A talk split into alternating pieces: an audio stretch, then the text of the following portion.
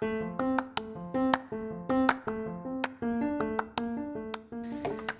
og velkommen til episode to av denne podkasten. Ja, måtte kutte oss med Pers, beklageligvis for det.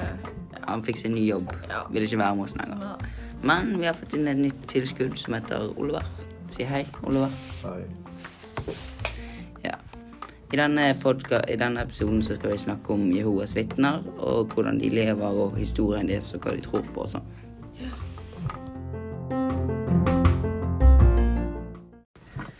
Ok, Men hva er egentlig Jehovas vitner, Eivind? Jehovas vitner det er en nyreligion som ble startet på 1870-tallet, sånn cirka.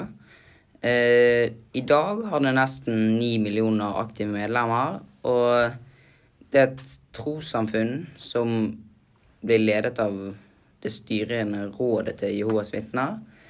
Og dette her ble startet i New York, og det liksom revurderer trossamfunnets læresetninger i kristendommen.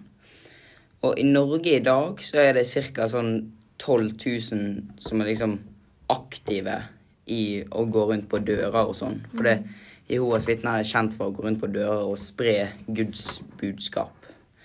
Og disse 12 000 er for, fordelt på ca. 170 menigheter. Hva er historien til Jehovas vitner, Amanda?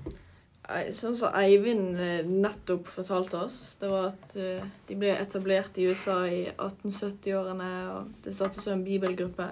Men så utviklet det seg til, en, eh, til et trossamfunn som Charles Russell startet, og så ble leder av.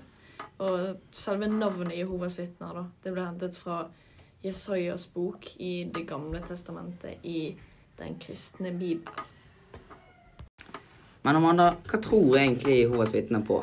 Altså, som vi har sagt gjentatte ganger, er det er jo at eh, Jehovas vitner er et religiøst trossamfunn. De lærer at Bibelen er skrevet av Gud, så de, de kaller Gud for Jehova. da. Og eh, den er skrevet også med hjelp av forfattere som var under Guds ledelse.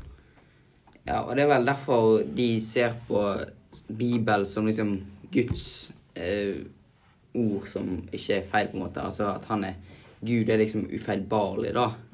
Og at eh, han er liksom den eneste nødvendige å høre på i livet. Og at det er liksom ingen andre som er høyere enn Gud, og det er liksom Gud som tror på alt.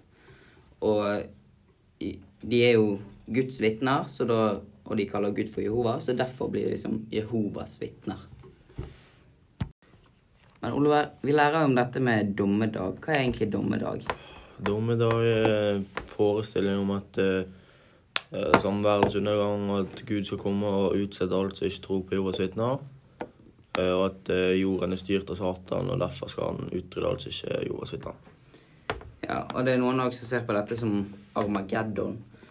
Og dette liksom begynte for mange tusen år siden.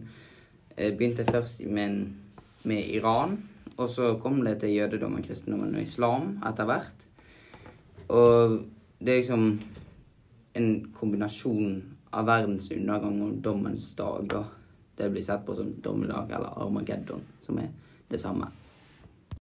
Ja, Jehovas vitner er jo en gruppe under kristendommen, da.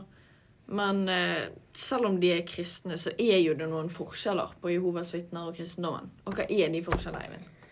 Ja, altså Jehovas vitner de tenker litt annerledes enn det eh, kristelige gjør.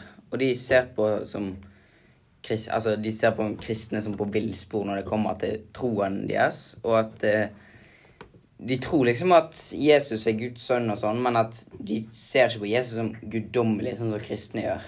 Men eh, de sier at Ja, altså de tror ikke på treenighetslæren, sånn som kristne gjør. Altså Faderen, Sønnen og Den hellige ånd. Og de er liksom De ser på seg sjøl som moderne kristne, hvis det går an å si. Og eh, sånn eh, De Jehovas vitner de feirer ikke jul, ikke bursdag eller noe høytider fordi at de eh, legger jo hele livet sitt fram til eh, Jehova, da. Eh, som er guden deres, så de skal ikke liksom ta eh, eh, Og ta opp, all opp, sånn oppmerksomhet på seg selv, da, at de bare skal gi oppmerksomhet til guden deres, Jehova. Men Amanda, hvordan er det med homofili og Jehovas vitner? Nei, altså, det er jo sånn Som sagt så er jo Jehovas vitner en sånn undergruppe i kristendommen. Og i kristendommen så er jo det eh, Jeg vil ikke si ugreit å være, å være skeiv, men det er jo det som står i Bibelen, da. At liksom mann og kvinne er skapt for hverandre, og det er de som skal være i lag. Um, men så i Jehovas vitner så er det enda strengere enn det, liksom. Så Og da um, blir de utstøtt, og de blir så å si kastet ut av samfunnet og får ikke lov til å ha kontakt med familien sin. og ja, Masse greier med det.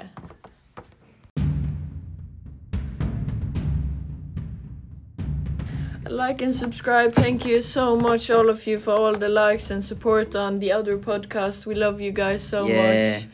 Our supporters. See you on the next video. Cop the merch in our bio. bye bye.